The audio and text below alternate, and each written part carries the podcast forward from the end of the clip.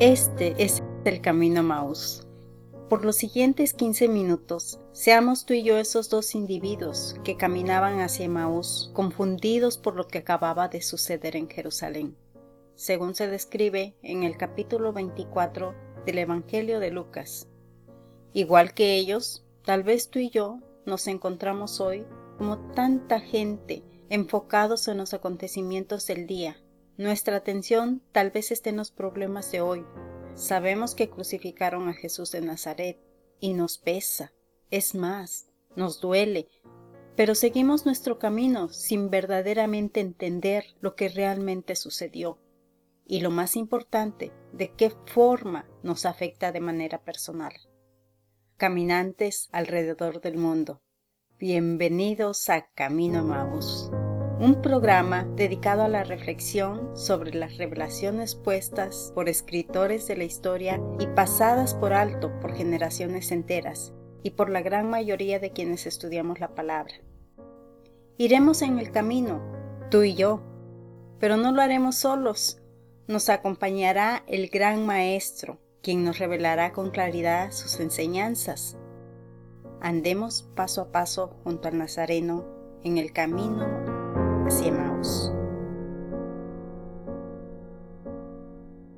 Bienvenidos a una nueva edición del Camino a Emmaus. En los próximos 15 minutos reflexionemos en algo muy básico y a la vez muy complejo.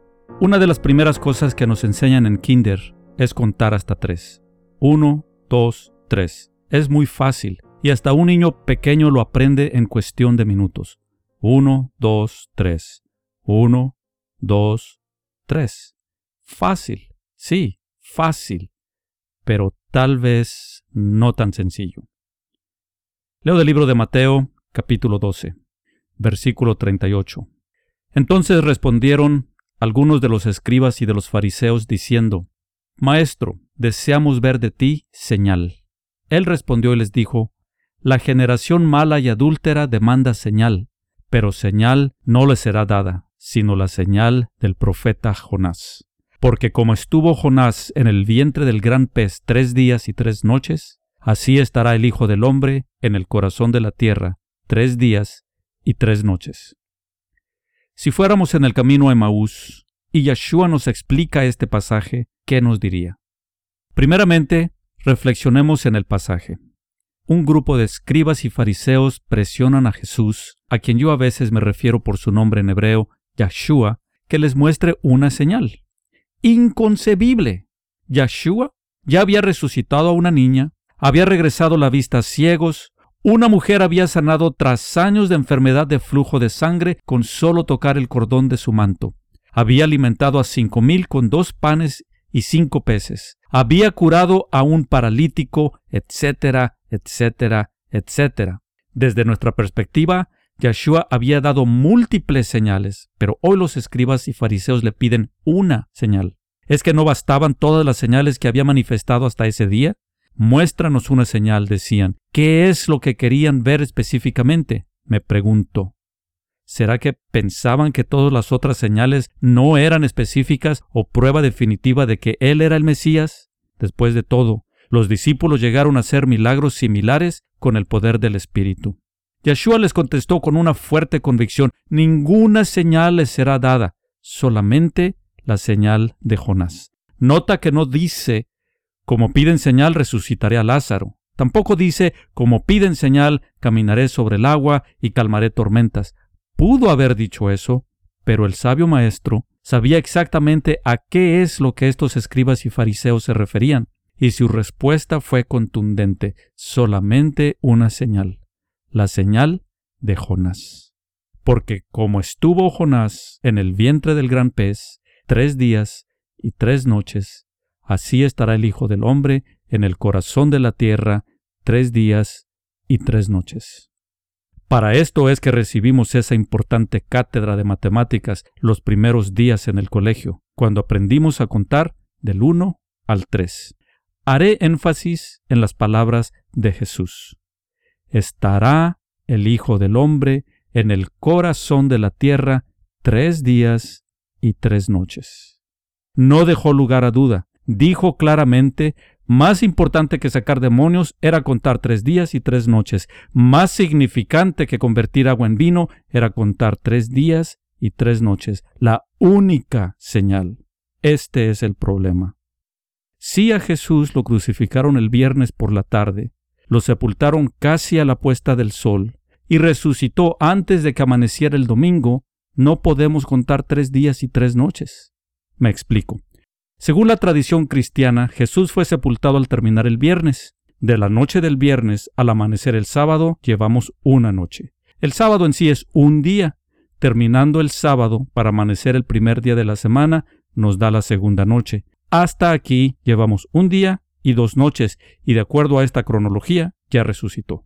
Le tomó un día y dos noches, pero Yeshua nos dijo claramente tres días y tres noches. ¿Qué pasa aquí? Una de dos, o Yeshua nos mintió, o aquí hay gato encerrado. Hasta un niño de kinder sabe que de la puesta del sol del viernes al amanecer del domingo no se pueden contar tres días ni tres noches. En el camino a Maús fueron los caminantes los que le dijeron a Yeshua en Lucas 24:21. Pero nosotros esperábamos que Él era el que había de redimir a Israel. Y ahora, además de todo esto, hoy es ya el tercer día que esto ha acontecido. Aún para Cleofas y su compañero de camino, al contar uno, dos, tres, no era problema. Verás, para un judío del primer siglo, una cuenta tan simple como uno, dos, tres no se hubiera salido de proporciones. Su cultura les permitió contar sin lugar para errores tres días y tres noches. Es para el cristiano moderno que se le dificulta tanto hacer esa cuenta tres días y tres noches, la única señal. ¿Por qué será? ¿Acaso será por los siglos de tradición heredada? Dije bien, tradición heredada. Es entendible que nos aferremos a lo que nuestros antepasados nos enseñaron, Viernes Santo, Domingo de Resurrección, y es entendible porque está basado en una tradición, entre comillas, apoyada en la Biblia. Veamos Marcos 15:42 cuando llegó la noche, porque era la preparación, es decir, la víspera del día de reposo. Lucas, en el capítulo 23, versículo 54, dice, era día de la preparación y estaba para comenzar el día de reposo. Y Juan, capítulo 19, versículo 42, dice, Allí pues, por causa de la preparación de la Pascua de los judíos, y porque aquel sepulcro estaba cerca, pusieron a Jesús. De estos versículos se desprende la conclusión que el día que Yeshua fue crucificado fue en viernes. Por supuesto que para arribar a esa conclusión a primera vista lógica, hay que entender que los judíos del primer siglo eran fieles observantes del cuarto mandamiento. Acuérdate del día de reposo para santificarlo. Seis días trabajarás y harás toda tu obra, mas el séptimo día es reposo para el Señor tu Dios no hagas en él obra alguna, ni tú, ni tu hijo, ni tu hija, ni tu siervo, ni tu criada, ni tu bestia, ni tu extranjero que está dentro de tus puertas. Porque en seis días hizo el Señor los cielos y la tierra, el mar y todas las cosas que en ellos hay, y reposó en el séptimo día. Por tanto, el Señor bendijo el día de reposo y lo santificó, como lo encontramos en Éxodo capítulo 20, los versículos 8 al 11. Es decir, en los tiempos en que Jesús vivió en esta tierra, la sociedad judía trabajaba seis días y descansaba el Shabbat o sábado. De hecho, siguen obedientes a ese mandamiento aún en el siglo XXI. No se referían al resto de los días de la semana por nombre, sino por número. Primer día, segundo día, etc cómo se encuentra en el relato de la creación de los primeros dos capítulos de Génesis. Marcos dice que era la víspera del día de reposo. Y Lucas dice, estaba para comenzar el sábado. ¿Qué día viene antes del sábado? Parece muy claro. El viernes. Parece.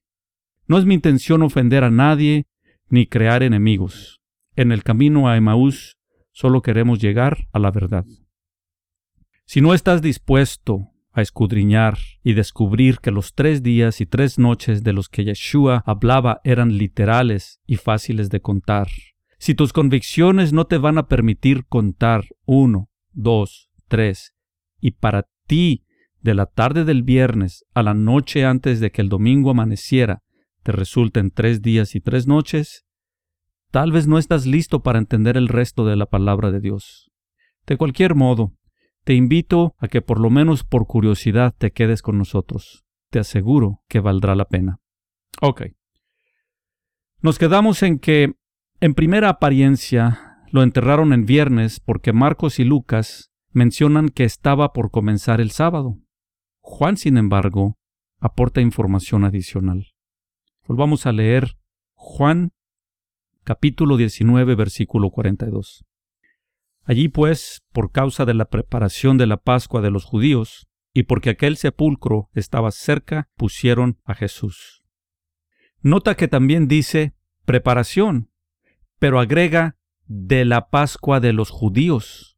Pudiéramos preguntar entonces, bueno, entonces, ¿cuál era? ¿Preparación para el sábado o preparación para la Pascua? Parece que los evangelistas no se pusieron de acuerdo y se contradicen. Nuevamente, Pensar que hay contradicción es debido a la influencia de la tradición heredada.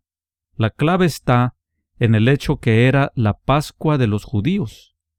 Para el mundo cristiano, con una forma de pensar greco-romana, cuando oímos la Pascua, pensamos en Viernes Santo y Domingo de Resurrección. Hay quienes incluso lo relacionan con huevos de chocolate puestos por una coneja. Pero el autor de este libro era un judío del primer siglo. Juan, el discípulo amado, como judío del primer siglo, era observante de las fiestas de Dios, esas fiestas que aún no habían sido saboteadas, las fiestas que sus ancestros habían observado por siglos de acuerdo al mandamiento. ¿Cuáles fiestas? Bueno, en este caso, la fiesta de la Pascua. Entonces, para poder entender con claridad, hay que quitar de nuestros ojos las gafas o las vendas de la tradición. ¿Estarás listo para estudiar la única señal de que Jesús es el Mesías sin la contaminación de la tradición? Para desmenuzar desde la perspectiva hebrea lo que quiso decir Yeshua, necesitaremos analizar tanto la fiesta que se celebraba esa semana, tan importante como la misma historia del profeta Jonás. Ten la seguridad que aprenderás a contar del 1 al 3 sin necesidad de justificar tu respuesta, sin agregar ni quitar, tal como lo dijo Yeshua, tres días y tres noches. En el siguiente episodio haremos un análisis de la fiesta de la Pascua como se celebraba en tiempos de Jesús. Te aseguro que será riquísimo en contenido y muy ilustrativo. Si deseas estudiar antes de nuestro siguiente programa, puedes adelantar leyendo el capítulo 23 del libro de Levítico. De antemano, te agradecemos el tiempo invertido. Es nuestro deseo que seas grandemente bendecido.